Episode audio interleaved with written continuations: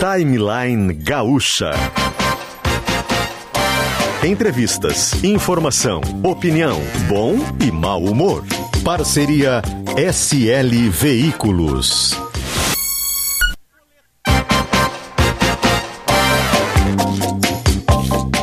Luciano Potter e Kelly Matos. Bom dia, bom dia a todos. 10 horas e 8 minutos, chegando com mais um timeline. Estamos no dia 6 de abril de 2021. A temperatura em Porto Alegre agora é de 24 graus. O céu está no. É, é nublado, mas não é exatamente nublado. Tem uma briga agora do sol com as nuvens aqui, num dia absolutamente agradável na capital do Rio Grande do Sul. O timeline chega e chega firme e forte, junto com os nossos queridos patrocinadores Clínica Alfamen, perdendo força ou indo rápido demais. Na hora H, Clínica Alfamen, responsabilidade técnica Cris Greco, CRM 34952. Também com a gente Firewall 365, é uma empresa especializada em algo que cada vez é mais importante nas nossas vidas, na proteção do patrimônio digital. Entra no site da Firewall, escreve em inglês, né? F-I-R-E W-A-L-L 365, são os 365 dias que o seu patrimônio digital né, vai estar protegido, para te saber mais o que é isso e o porquê que tem que ser protegido. Vai para CPF e também para CNPJ. E a Ranger 2022 já chegou na Ford SL Veículos. Estamos atendendo online com as melhores ofertas. O site é slveículos.com.br Ranger é na Ford SL Veículos. Com a Ford SL Veículos, com Firewall 365 e com Clínica Alphaman, a gente muda o jazz, querido Augusto, e dá o um bom dia pra Kelly, já dizendo, Kelly, que o nosso convidado tá na linha. Não, nós não vai dizer nada, porque olha essa música. É, é difícil. Você faz isso com a gente. I used to feel so uninspired. Tem um amigo meu que diz que música muda tudo. Bonito isso, né? Pedro Dória, bom dia. Como é que estamos? Bom dia, tudo bom? Música muda tudo? É, a música muda tudo. A gente tá de mau Seria tão bom, né, se, se, se o som do Brasil fosse outro, né? que não o que a gente está vendo hoje de gente com fome pedindo doação porque não tem mais de onde tirar. E sabe que essa canção, agora só terminando do, uh, pro Pedro Dória, que o pessoal vai dizer que é parente do João Dória, é, só terminando essa, sobre essa canção, é, tem uma apresentação é, dela em que o casal Obama se emociona. Não sei se tu já viu, Potter, se tu já assistiu. Depois procura na, na internet, é bem bonito, assim, é, é Natural Woman, né? E, e, tanto a Michelle como o Barack Obama, o Barack Obama chega a botar a mão assim no rosto para secar a lágrima, porque ele fica emocionado. Ela vai crescendo, né? a, a canção da Aretha Franklin. Agora vamos falar desse assunto tão delicioso que é a política brasileira. Vai, Luciano. Pedro, tudo bem, cara? Como é que estamos? Tudo bom, Luciano? Tudo bem? A gente recebeu, a gente Querido, recebeu bem bom? hoje. Como se tivesse uma normalidade, como se a gente tivesse, pudesse ir num bar de jazz, ter alguém cantando, as mesinhas todas pertinho uma umas das outras. Mas não é esse o clima. E o que te puxa aqui, Pedro, além de teu último lançamento editorial, teu livro, é um vídeo que tu gravou e que e, e o nome do programa é Timeline, a gente viu ele em alguns grupos de WhatsApp, onde tu faz um retrato sobre a, a atual política brasileira, principalmente pensando em 2022. O vídeo é longo, ele tem 10 minutos, mas eu queria que nessa primeira resposta, Pedro, tu conseguisse mais ou menos resumir a alma desse, desse vídeo, né, para depois a gente ver o porquê que ele foi gravado e tentar avaliar mais uh, sobre o, o, momento político que tu, que tu coloca ali para gente. Por favor, Pedro, o tempo é seu. Luciano, muito obrigado. Gente, antes de tudo, obrigadíssimo é pelo convite e é um prazer sempre falar em terras gaúchas, porque afinal de contas é a terra do meu bisavô. Oh. Mas, a, olha, a gente está no Brasil perante um dilema. É sempre muito complicado falar a respeito de polarização, porque quando a gente fala de polarização, estamos falando evidentemente de dois polos políticos, de dois lados a se estar no ambiente político, como se fosse só possível estar em dois lados, e as pessoas imediatamente acham que a gente está comparando os dois lados. Deixa eu falar claramente. O que eu não estou fazendo aqui é comparando Jair Bolsonaro com Luiz Inácio Lula da Silva. Jair Bolsonaro é um presidente de extrema direita. Lula não é jamais foi de extrema esquerda. Pelo contrário, Lula é bastante maleável politicamente, conversa com muita gente. No entanto, existe uma polarização. Se a gente pega a última pesquisa do Atlas, por exemplo, que é um dos melhores institutos que nós temos aqui no Brasil, hoje, a gente sabe que Jair Bolsonaro tem uma rejeição de 60%. 60% dos brasileiros não suportam Jair Bolsonaro. Luiz Inácio Lula da Silva tem uma rejeição de 58%. 58% dos brasileiros não suportam Luiz Inácio Lula da Silva. No entanto, se a gente pega qualquer pesquisa, do Atlas ou qualquer outra, o cenário mais provável de segundo turno no ano de 2022 é um contra o outro. É Lula contra Bolsonaro. Existe um resultado que é pior. Jair Bolsonaro ameaça a democracia, Lula não ameaça a democracia. Mas mesmo uma vitória de Lula levaria a um país particularmente dividido. E esse é um problema gente. A gente precisa de um governo de união nacional. A gente precisa resolver uma série de problemas, a gente precisa começar a remendar esse país, porque é um país cindido. Então nós temos um dilema, nós os brasileiros, pela nossa frente. Eu vi você é, eu, não, eu, eu, ia falar sobre o dilema, sobre essa, esse caminho de união que tu disseste, Pedro, porque você escreveu sobre isso na, acho que na coluna do, do, do Estadão, fim de semana, agora não lembro a data, que é a carta que veio assinada por presidenciáveis, não todos, é verdade, né? Mas entre eles o Luciano Huck, Ciro Gomes, o Eduardo Leite, governador aqui do Rio Grande do Sul, o Mandetta, que me parece que foi quem articulou, e, e fala sobre essa construção, é, é, uma, é uma afirmação democrática, principalmente em função do dia 31 de março, mas é algo que a gente, obviamente, projeta para 22, pensando na eleição. Qual é a tua leitura sobre esse movimento e diante, como tu disseste, né, de um cenário em que o presidente com 60% de rejeição e o ex-presidente com 58% de rejeição podem acabar se enfrentando? Kelly, eu acho que nossa situação é a seguinte: o que, que a gente tem visto em todas as eleições passadas, desde, desde 1994, quando o, o, o ex-presidente Fernando Henrique foi eleito pela primeira vez, na segunda eleição direta desde o final da ditadura. A gente tem sempre visto um ambiente de polarização. Em essência, temos dois candidatos, um candidato tucano, um candidato petista, que disputam e, e, com frequência chegam ao segundo turno. E aí a gente tem aquele grande fragmentado de partidos. Evidentemente que a crise da última década desfacelou o PSDB, o PSDB não deixou de existir, continua sendo um partido forte, mas não é um partido competitivo como foi. O PT é. O nosso problema, a, me parece, dos brasileiros é o seguinte: se a gente continuar com esses dois candidatos da polarização, e vários candidatos que estão que representam outros lados, aí é inevitável um segundo turno em que teremos Lula contra Bolsonaro. A única chance, se a história do Brasil nos ensina alguma coisa, a história recente nos ensina alguma coisa, de termos um cenário diferente, que é um cenário de PT contra Bolsonaro, é só haver um candidato de terceira via. Isso quer dizer que esses seis, na verdade são sete, né? Porque não está ali a assinatura do Sérgio Moro. Moro. No entanto, o Sérgio Moro, o, o, que acontece é que o Sérgio Moro tem hoje um emprego numa empresa é, privada, ele não pode assumir, assinar absolutamente nenhum documento político por conta das exigências do empregador dele. Também não está ali a assinatura da candidata Marina Silva da Rede, porque ela meio que já antecipou que pretende votar em Ciro Gomes na eleição do ano que vem. Quer dizer, a Marina caminharia politicamente junto com o Ciro. Bem, nós temos então seis candidatos. Luciano Huck, é, Luiz Henrique Mandetta, o ex-ministro da Saúde, Eduardo Leite e, e, João Dória, Ciro Gomes e João Amoedo. Esse, essas seis pessoas, se saírem as seis, se saírem quatro, se saírem três, mesmo que saiam dois deles candidatos, os votos se dissipam, se distribuem e não há um outro segundo turno para vermos.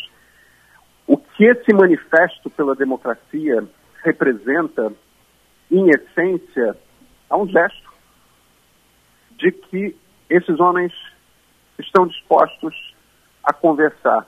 É bom mesmo que conversem. O ideal seria que eles chegassem ao fim, ao início do ano que vem, abril, maio, e tivessem algum tipo de acordo, olha, quem estiver na frente das pesquisas vai ser o candidato, todos os outros apoiam. É a única chance de nós rompermos a polarização. Uma candidatura senão... única? É Exatamente. possível? É, olha, eles não têm escolha. Esse é um ponto, Kelly. Veja, esse tipo de aliança ampla é profundamente difícil. Na história moderna do Brasil aconteceu duas vezes. Uma foi o encontro em 1967 para 1968 de João Goulart, Juscelino Kubitschek e Carlos Lacerda. Quer dizer, iam da esquerda à direita, passando pelo centro, já atacaram o candidato do centro. Jango, um, um candidato certamente de esquerda, Lacerda, obviamente, de direita. Os três se uniram contra a ditadura militar. E, olha, passaram por cima de muita coisa. Carlos Lacerda foi um dos conspiradores do golpe que derrubou o Jango. Quer dizer, no fim das contas, eles estavam passando por coisas amargas ali. Assim como aconteceu na Aliança Democrática, em 1984 para 1985, no entorno de Tancredo Neves. Metade do partido da ditadura deixou o PDS, o antigo PDS, para formar aquilo que eles chamaram de Frente Liberal, é o embrião do atual partido DEM, esses homens, esses políticos, deixaram o partido da ditadura para assumir a candidatura de Tancredo Neves e viabilizar o fim da ditadura com a eleição de um presidente civil. Quer dizer, é um evento muito raro quando candidatos tão diferentes se unem. Mas veja que, em direção a 2022, a única chance de haver um candidato que não seja Lula e Bolsonaro no segundo turno é se for um candidato só porque senão, inevitavelmente, os votos todos vão se fragmentar de uma parte ou outra. Seria uma candidatura de união nacional. A alternativa é Lula contra Bolsonaro. É, é difícil, né? Eu vou só fazer uma interrupção dessa fala, porque está muito interessante. Eu quero. A gente está falando com o Pedro Doria, a gente vai falar mais sobre o cenário político, mas até isso que vai entrar agora também bagunça o cenário político no sentido de que o Dória está é, capitalizando e com méritos a questão da vacina. 85% das vacinas hoje são do Butantan, porque o governador de São Paulo assinou com a Sinovac, com a empresa chinesa. E o Tiago Boff, Potter, é quem traz para a gente sempre notícias boas sobre vacinação. E ele está na linha com a gente agora. Potter. Tiago, por favor. Aqui no estacionamento da PUC, na zona leste de Porto Alegre, onde acontece um drive-thru. As pessoas que se vacinam de carro, de moto e também, Luciano Potter, de bicicleta. Acabei de encontrar seu Osório Claudiano Farias, 65 anos, que é a faixa que começou a vacinação hoje. O senhor não esperou nenhum dia, é isso? Bom dia. Nem um dia. Quando chegou a minha hora, já estou aqui para vacinar. E o senhor está sempre de bicicleta, seu Claudiano? Quase sempre. É. Por que, que o senhor não deixa de pedalar? Por causa da saúde. É importante para a saúde, é isso? É, e essa bicicleta aí é nova, tia? Explica um pouquinho assim. Essa aqui já tem uns três anos já.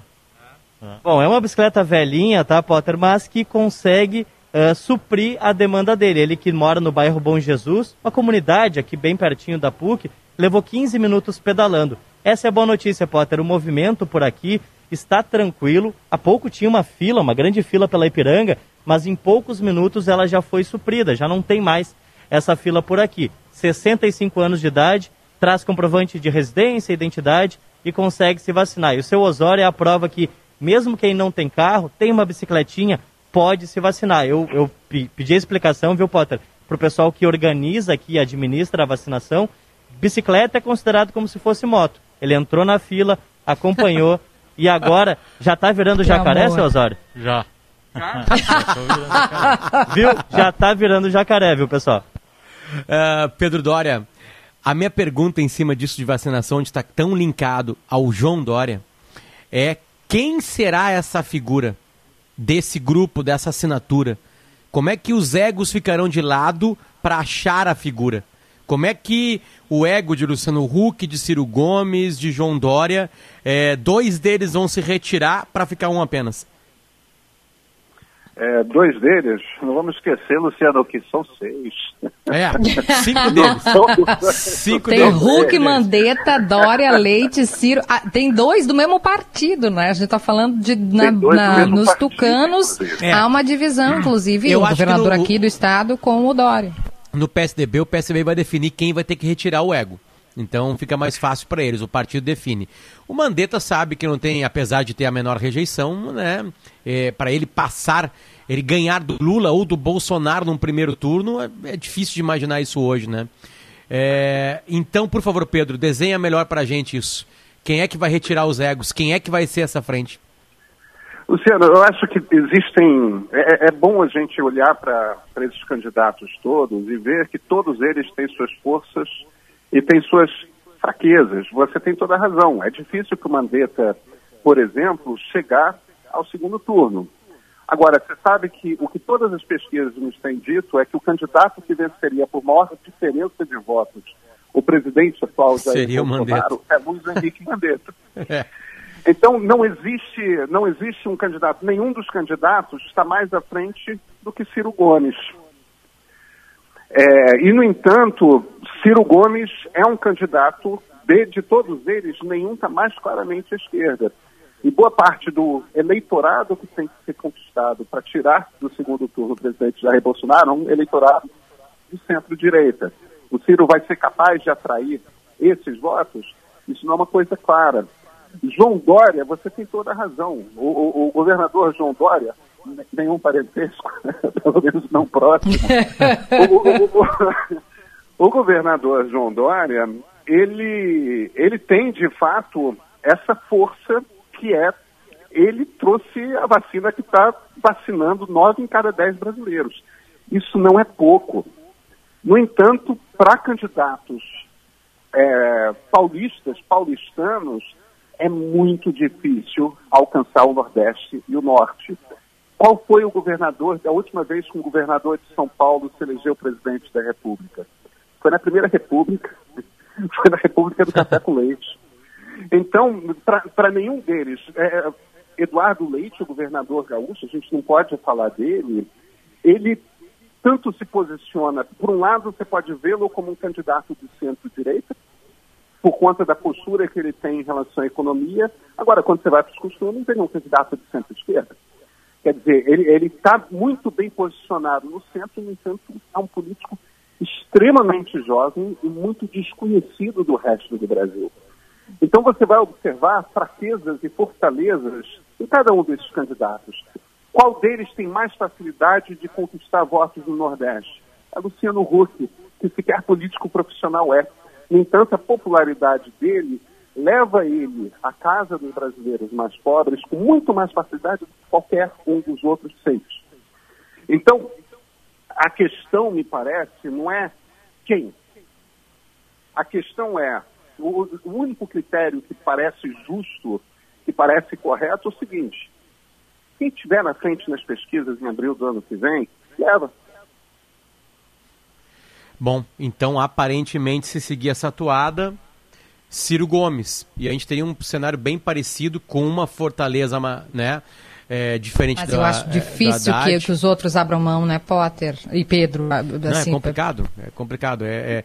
Pedro, gente, é... gente deixa, deixa eu só fazer uma observação. Vocês têm toda a razão. É muito difícil para cada um deles abrir mão disso. Mas vejam também um outro aspecto. Se não houver isso, não houver esse movimento, nenhum deles tem condições de chegar ao segundo turno. Quer dizer, se por um lado é muito difícil, por outro lado, eles não têm escolha. Tá. Pedro, deixa eu entender, deixa eu entender uma matemática que é a seguinte. É, tem brasileiros que estão nos ouvindo agora que já escolheram quem votar e não interessa o cenário. Eles vão votar no Lula no primeiro turno. Falando no primeiro turno, tá, é, Pedro? É, primeiro turno vão votar no Lula ou vão votar no Bolsonaro? Quantos por cento da população tu imagina que já tem esse voto definido? Menos de 50%, segundo as pesquisas. Tá, então a gente tem mais 50% que poderia colocar uma terceira via se ela tiver, se ela fosse uma coisa só, e não terceiras vias, né, que é, que é, que é a tua tese, né, que é o que tu mostra pra gente no vídeo. Uh, é, é, eu, eu, consigo, eu tenho uma certa dificuldade de, de ver, se, ver o brasileiro abraçando essa terceira via. Tu consegue ver nesses movimentos que a gente vê de, de, de muita paixão né, um brasileiro que sim, votou na Dilma na eleição de 2014 e quatro anos depois votou no Bolsonaro. Foram milhões de brasileiros que fizeram essa movimentação. né? É, tu consegue ver isso de novo? Ver essa, essas pessoas se descolando do Lula e se descolando do Bolsonaro, dois políticos carismáticos, estou sendo elogioso, né? Carismáticos, que, que, que movem multidões, não interessa o que façam, e indo para um outro, uma, uma terceira via, sair, não, não, não vou votar aqui no Lula, não vou votar no Bolsonaro, vou ficar com essa terceira via aqui. Tu consegue ver essa movimentação? Ela é real para ti ou ela é uma coisa meio não, isso não, isso é ímpar, isso acontecer realmente é uma coisa inusitada?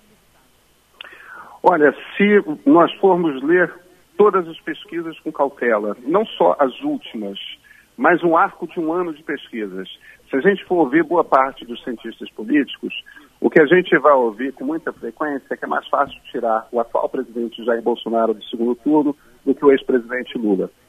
Quer dizer, provavelmente o adversário desse candidato de terceira via seria o ex-presidente Lula. Agora, o importante para a gente ter em mente é o seguinte: o trabalho difícil é sair, é chegar ao segundo turno. O trabalho difícil não é vencer no segundo turno. Qualquer um desses candidatos venceria com alguma facilidade, tanto de Lula quanto de Bolsonaro no segundo turno. Porque a quantidade de. Porque, vamos lembrar, 58% de rejeição do ex-presidente Lula, 60% de rejeição do ex-presidente, do, do, atual presidente, já estou tirando ele do Planalto, do atual presidente Jair Bolsonaro. É, a quantidade de pessoas que rejeitam esses candidatos, porque isso é da natureza do candidato populista. O que, que é populismo na ciência política? Populismo é o seguinte: é aquele candidato, é aquele político que faz um discurso que é um discurso assim, nós, o povo, somos muito fortes, mas existe aquela elite que nos odeia.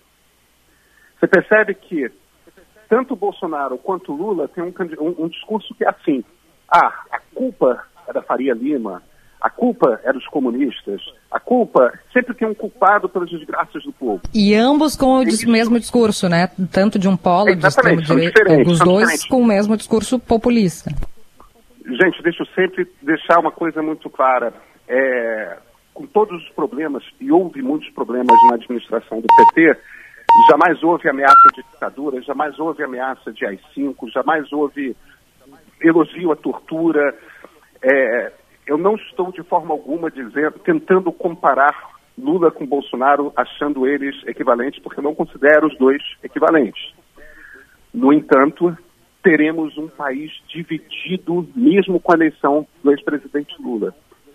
E nesse momento, ter um país dividido, ter um país em que metade da população odeia o presidente da República, é um problema, porque a pandemia nos atingiu muito, nós estamos numa crise econômica, vai fazer seis anos e não saímos dela, o resto do mundo está saindo dessa crise.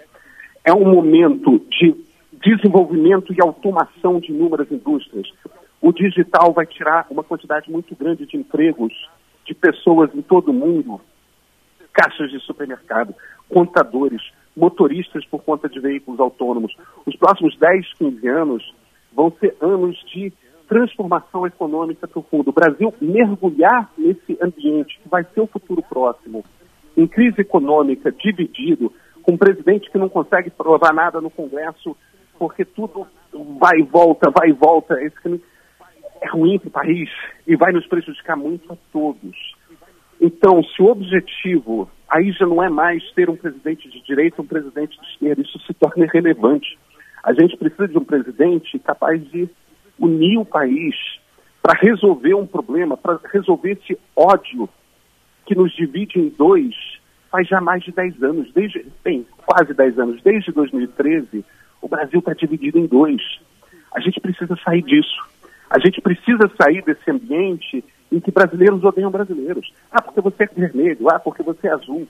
Entendeu? Essa disputa entre, para usar um termo de Cone Sul, essa disputa entre blancos e colorados, é, o país não aguenta mais isso. Neste momento delicado, o que a gente precisa é olhar para frente e construir o futuro. A única chance de nós fazermos isso é se nem Lula nem Bolsonaro forem eleitos presidentes da República. Essa voz de Pedro Dória, ele é jornalista e escritor brasileiro, lançou recentemente Fascismo Brasileira, né? É o mais recente trabalho dele. E Kelly, tu ia perguntar uma coisa. Eu ia perguntar sobre o cenário atual, Pedro. Não sei se a gente consegue fazer uma, uma leitura que seja acessível para todo mundo, porque o tema do orçamento é muito complicado, né?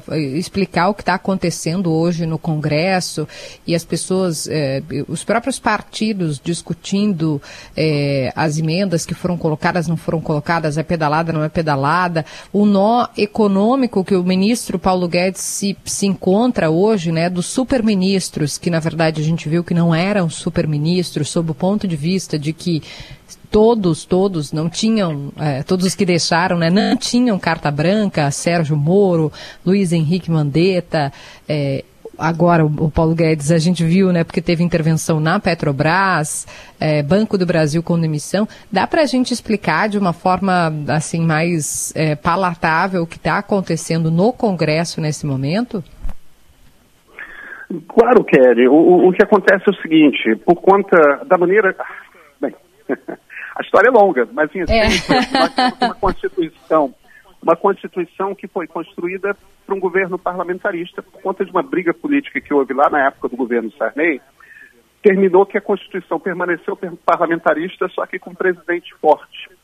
O resultado é que a gente tem um sistema chamado presidencialismo de coalizão. Isso é um termo de um cientista político chamado Sérgio Abrantes. Na prática, isso quer dizer o seguinte: o presidente precisa ter dois terços, pelo menos, dos deputados na Câmara dos Deputados, dois terços dos senadores no Senado Federal. Se ele não tem essa maioria, que é uma maioria muito grande, ele não consegue aprovar nada. Então, a gente fica sempre nesse checkmate, porque ainda por cima, a nossa Constituição e a nossa legislação eleitoral também estimula a criação de uma quantidade muito grande de partidos. Então, todo presidente é eleito com minoria. E ele precisa construir, a missão número um de qualquer presidente que queira governar é construir uma maioria de dois terços no Congresso Nacional. É por isso que a gente teve mensalão, é por isso que a gente teve compra de votos na emenda da reeleição, é por isso que a gente tem sempre essa grande confusão e essa relação apertada e, e, e, e que nunca funciona direito entre Congresso e, Executivo. Quem dominou essa, essa arte muito bem? Fernando Henrique Cardoso e Luiz Inácio Lula da Silva. Quem que fez isso bastante mal? Fernando Collor e Dilma Rousseff. Vocês já entenderam o que, que acontece, né? O presidente que não consegue cai. Sofre um processo de impeachment. A gente nunca tem que conversar um com todos, né? Lula vai e, tirar e, foto com o Maluf, Bolsonaro está abraçado com Valdemar da Costa Neto. É, é, é algo assim que não é difícil, é exatamente por causa desse presidencialismo de coalizão que você está falando. É, quem não. A Dilma bateu o pé, me parece de forma correta, contra o Eduardo Cunha, né? Correta no sentido de que ele está preso hoje. É, e aí deu no que deu, né? Deu no que deu. É claro que ela estava correta. É claro que ela estava correta. E, ao mesmo tempo, ela construiu uma crise econômica gigantesca. Ela quebrou a lei eh, de. É, a lei que obriga ao executivo obedecer o orçamento federal. Então, o Congresso Nacional tinha uma boa desculpa, porque foi uma desculpa, e, no entanto, do ponto de vista legal, foi estritamente legal, para abrir um processo de impeachment. Ela partiu contra Eduardo Cunha, o PT tentou a cassação de Eduardo Cunha, Eduardo Cunha respondeu abrindo um processo de impeachment quando existiam milhões de brasileiros nas ruas pedindo fora Dilma. Quer dizer, a, a, a Dilma, tendo razão ou não tendo razão, ela construiu o fim político dela. É, no, no, fim das contas, a gente tem que olhar para essa situação toda com, com um certo rigor e sem maniqueísmo. É, o problema não é ter o vilão e ter o mocinho. É, o problema é que políticos constroem os seus destinos. E se você não conduz bem o processo político, você perde. E conduzir bem o processo político no Brasil não é simples, justamente porque presidentes precisam construir essa maioria muito larga no Congresso Nacional. Então, Bolsonaro é um político que faz isso particularmente mal. O que a gente está vendo nesse momento, todas essas crises envolvendo Itamaraty, né, a demissão do Ernesto Araújo, é, envolvendo os militares, envolvendo tudo isso, é que Bolsonaro não está conseguindo estabelecer essa relação com o Centrão, embora o Centrão esteja lá querendo a relação. Só que o Centrão é um monstro, ele quer mais, e mais, e mais, e mais. E no momento, isso é inédito na, na nova República, isso é inédito desde 1985. Olha, no momento, o Congresso está mais forte que o Palácio do Planalto. Pedro Dória, muitas mensagens chegando, é, muitas delas perguntando quem é essa fala tranquila e serena nos dias atuais. Isso é ótimo. E muita gente te chamando de, anotei aqui, Tucano, Faria Limer, petista, petista, tem bastante gente chamando de petista aqui, né? Lulista, e alguns dizendo que todo esse teu plano de fortalecer uma terceira via é enfraquecer o Lula para o Bolsonaro ganhar novamente. Então as pessoas estão interpretando das múltiplas maneiras possíveis. Quem está interpretando certo, Pedro, é, Pedro Dória? Por favor, Pedro. A maneira como eu vejo isso, Luciano Potter, é a seguinte. A gente, é exatamente isso que eu estou falando desse, parte, desse país fraturado.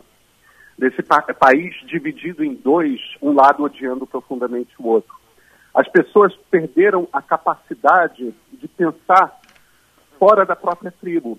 Então, se você é petista e alguém tem críticas, traz críticas fortes contra o ex-presidente Lula, essa pessoa imediatamente é fascista.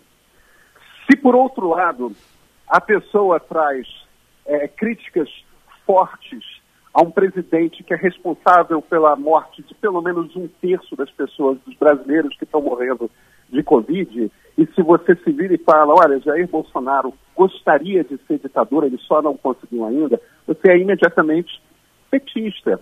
As pessoas não conseguem mais imaginar que pode existir um terceiro ponto de vista, ou um quarto ponto de vista, ou um quinto ponto de vista.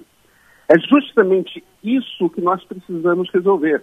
É justamente esse conflito, essa cisão do país, que nós precisamos atacar.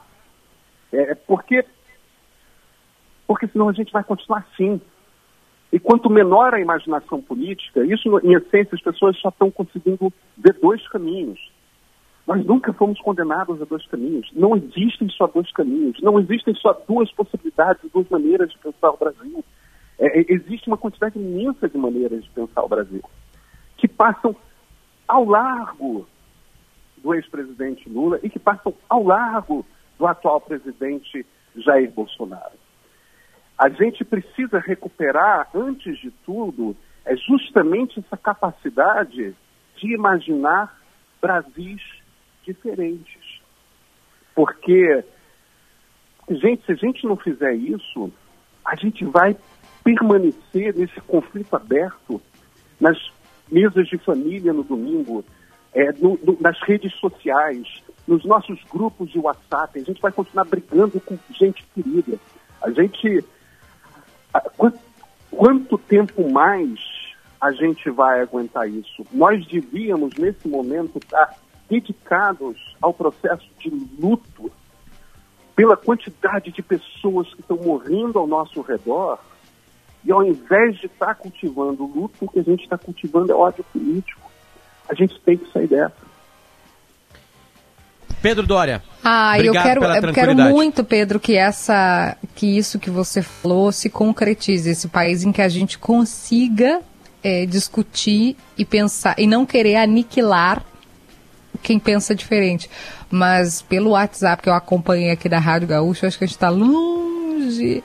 O Potter leu os comentários assim que são é, educados, né? O, a, a, os adjetivos que são educados. Comigo ficaram os mal educados. E, mas aí teve um que eu achei engraçado, que ele falou assim, vocês têm que colocar é, comentaristas dos dois lados. Só que ele não diz de qual lado tu é. Eu fiquei em dúvida. Eu não sei, tá? Então ele é de esquerda ou de direita, pra gente saber qual lado colocar. Mas obrigada, viu, querida? Sempre bom quando alguém. Agora recebi a mensagem da vereadora Mônica aqui dizendo: ó, precisamos de equilíbrio. É, o fanatismo tomou conta das pessoas, tanto de esquerda quanto de direita. É verdade, né? Tá difícil conversar com alguém é, sem que a pessoa faça ofensas pessoais, né? Entrar nesse jogo político. É, não, não dá para dizer que, que é uma coisa nova, porque a gente já teve, né? Episódios bem ruins na história da política brasileira e mundial. Mas obrigada por essa serenidade. Muito obrigada. Pedro Dória, quem está falando, atenção audiência, é Pedro Dória. E não ah, João Dória. Porque um, um, um ouvinte mandou o seguinte pra gente, Pedro. Safado ladrão comunista, isso ele é. Sai daí, calça justa. Eu, eu, no momento sou de bermudas, eu sou carioca. Então, perfeito. Não é o João Dória, gente, é o Pedro Dória, escritor e jornalista. Pedro, volte sempre para a timeline. Obrigado pelo carinho e pelas palavras da, da manhã de hoje, certo? Muito obrigado, gente, e bom dia para todos. Para todos. Obrigado. São 10 horas e 42 minutos, estamos no dia 6 de abril de 2021 e a gente vem para o próximo bloco para contar uma história que mistura tudo desse nosso tempo aqui. Mistura Covid, mistura adoção de crianças. É, nós vamos contar lá de uma maneira mais, mais aberta no próximo bloco. E a gente vai e volta com os nossos queridos patrocinadores, que são Clínica Alphaman, Ford SL Veículos e Firewall 365. Já voltamos. Amor, não sei como dizer isso, mas você tá indo muito rápido. Eu não consigo ter prazer assim. Eu sei, meu amor, mas não consigo segurar. Você me ajuda? Vamos resolver isso juntos. Existe tratamento. Quem entende de ejaculação precoce são os médicos da Clínica Alpha Men. Mas tem que ir lá, tem que tomar uma atitude. Clínica Alpha Men. Sexo é saúde. clínicaalphamen.com.br 3013 7172. Responsabilidade técnica Cris Greco. CRM 34952. Somos um mundo de possibilidades, um desejo, uma inspiração. Nossos sonhos, nossos ideais vão de geração em geração. Nós somos o futuro. Cooperativa Languiru, 65 anos desenvolvendo a região. Nós somos Languiru. Gaúcha, a fonte da informação. Com o novo Fundeb, o Fundo de Manutenção e Desenvolvimento da Educação Básica, o país terá mais recursos para a educação. E de onde vêm os recursos? Vem da arrecadação de impostos de estados e municípios, com uma contribuição da União que era de 10% e vai aumentar para 12% este ano e para 15% no ano que vem. E o que mais tem de novo? A complementação da União será mais bem distribuída, alcançando municípios de estados que antes não recebiam recursos federais. Tem novidade para atendimento às crianças? Sim, uma delas é o incentivo à educação infantil. Tem incentivo para quem visa o mercado de trabalho? Teremos mais recursos para a educação profissional técnica de nível médio.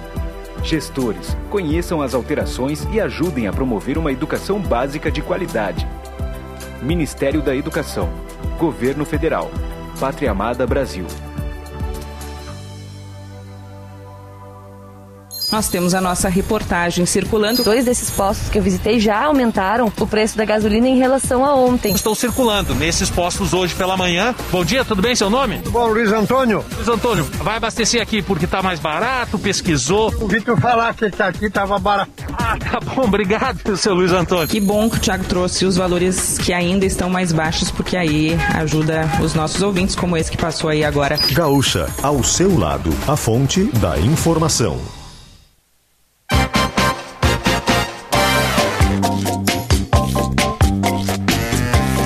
Estamos de volta, 10 horas e 46 minutos. Este é o Timeline. O Timeline está de volta junto com Firewall, Firewall 365 e a proteção do seu patrimônio digital. Entra no site Firewall, se escreve em inglês, F-I-R-E-W-A-L-L. 365 são os numerais que indicam os 365 dias que você está protegido, você e seu patrimônio digital. Vale CNPJ e CPF, tá? Perdendo força ou indo rápido demais, na hora H, Clínica Alfamento tá para ajudar. Responsabilidade técnica Cris Greco, CRM 349 952. E também a Ranger 2022 já chegou na Ford SL Veículos. Estamos atendendo online com as melhores ofertas. Acesse slveículos.com.br. Uh, vamos fazer o seguinte, vamos primeiro contar a história da Fabiana, tá? E depois eu vou, a gente vai com o Eduardo Penzon, porque eu estou envolvido emocionalmente nessa pauta do Eduardo Penzon, certo? Penzon, dá uma segurada, vamos contar a primeira história da Fabiana. Fabiana Neri, tudo bem? Bom dia. Oi, bom dia. É Fabiana Maria. Desculpa, Fabiana Maria. Fabiana Maria, é, a gente ficou sabendo da tua história através de um grupo de WhatsApp, né, de uma amiga minha. Ela contou a história pra gente ali, contou o que aconteceu, né, da, da notícia muito triste que aconteceu. E a gente quer que tu conte essa história no ar, né? Porque além de estar precisando de ajuda, é uma história muito bonita. Que tem um percalço absurdamente triste, linkado à nossa realidade, que é a Covid-19. Então, Fabiana Maria, por favor, conta a história desde o início. Oi, bom dia, Potter. Bom dia, pessoal. Uh, a, a, minha história começou com a Alessandra em 20 de novembro de 2013, quando a gente se conheceu. Eu trabalhava numa loja ali na Guete e ela trabalhava num restaurante na Mariante. E aí conversa vai, conversa vem, aquela brincadeira de trocar telefone, e a gente acabou saindo e começou a namorar. E, e desse namoro veio um casamento em 2015 e sempre houve um desejo muito forte dela, que ela plantou em mim, de construir uma família. E eu nunca tinha pensado em ser mãe, nunca tinha nem cogitado a hipótese de casar, ter filhos, nada dessas coisas. E a Ali plantou essa sementinha de ter uma família, de ter um filho. E em 2015, em 2015 nós casamos, casamos em civil, casamos na nossa religião, nós somos umbandistas. E em 2016 começamos o processo de adoção. Passamos por todo aquele processo de avaliação e verificação de saúde psíquica, mental, financeira, estrutura para receber as crianças e tudo. E quando nós fizemos o nosso cadastro, nós optamos por ter uh, irmãos, mas a gente nunca imaginou que seriam tantos irmãos. A nossa ideia era, ah, vamos adotar dois irmãos, três irmãos, não importa a idade, não importa o sexo, não importa a cor. Para nós também não importava se eram crianças que viriam com doenças pré-existentes, para nós não importava nada. O importante era termos filhos. E ficamos de 2016 a 2019 esperando que nos chamassem para, enfim, termos a nossa família. Em janeiro de 2019, eu recebi uma ligação no meu celular da, do Serviço Social do Fórum de Parobé, onde as crianças moravam, perguntando se nós queríamos conhecer cinco irmãos. E na hora eu disse que sim. Eu não pensei em nada, eu disse sim, eu quero. Liguei para a Alessandra e disse, vida, nossos filhos chegaram. E ela disse, quantos? E eu disse, são cinco. E ela, vamos lá, são nossos, vamos nessa. E fomos conhecê-los no comecinho do mês de janeiro de 2019 em Parobé. E para nossa surpresa, a, a, primeira audiência, que era para ser só um reconhecimento, assim, da juíza nos conhecer, enfim, as crianças vieram na primeira audiência.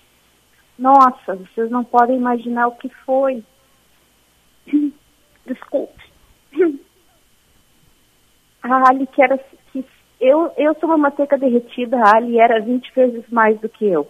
Ela entrou em choque, ela ficou nervosa, ela chorou, a pressão dela caiu.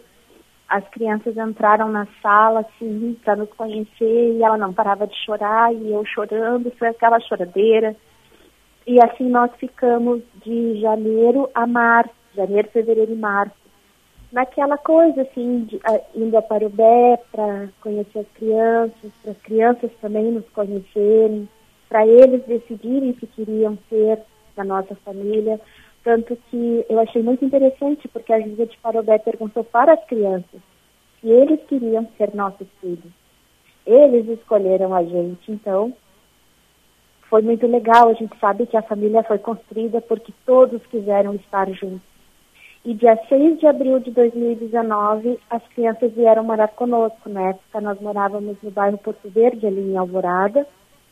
E Ali e eu decidimos que a gente tinha que mudar de vida, ter uma qualidade de vida melhor para as crianças, então decidimos por nos mudar para Cidreira, que é onde nós estamos hoje, e vamos ficar. Na época meus pais moravam aqui também, agora eles moram em Tramandaí.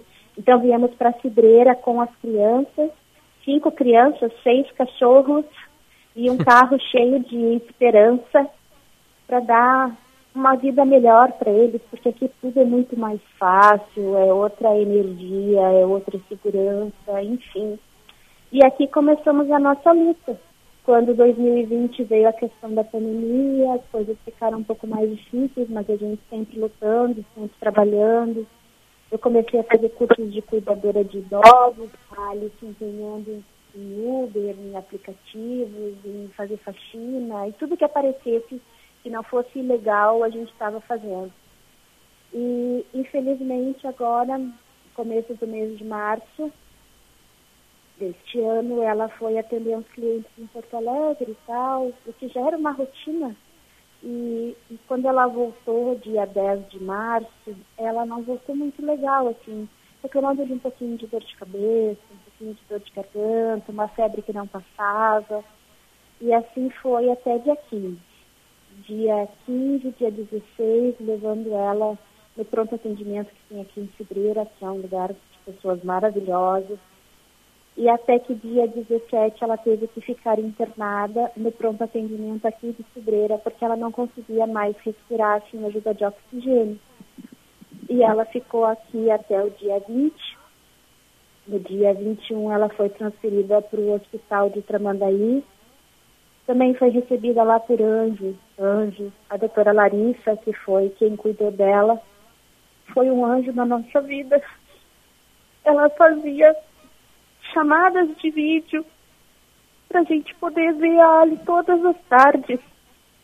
Então a gente podia ver a Ali e a Ali podia ver a gente, apesar de não conseguir falar. Ela conseguia ver a gente, ela conseguia ouvir o quanto a gente a amava. E ela teve que ser entubada dia 25 de abril. E infelizmente ela não resistiu. Dia primeiro agora ela ela faleceu. Ela teve morte cerebral no, de manhã e de tarde o coraçãozinho dela parou de bater. Mas graças a Deus, no dia anterior, a doutora Larissa, lá do Hospital de Tremandaí, fez uma chamada de vídeo com a gente. Todos, a Ali conseguiu ver a gente, apesar de estar um pouco sedada. Ela conseguiu ver, ela conseguiu acenar com a mão. Os cinco filhos conseguiram dizer para ela pai maravilhoso que ela era e o quanto a gente a amava. A mãe dela também conseguiu falar com ela, a irmã e eu. Nós conseguimos dizer para ela o amor infinito que a gente tem por ela. E estava tudo andando bem. No dia seguinte ela ia ser desentubada pelas previsões da médica. Mas ela não aguentou, não deu certo. E aí ela teve morte cerebral dia primeiro de manhã e na tarde o coração dela parou.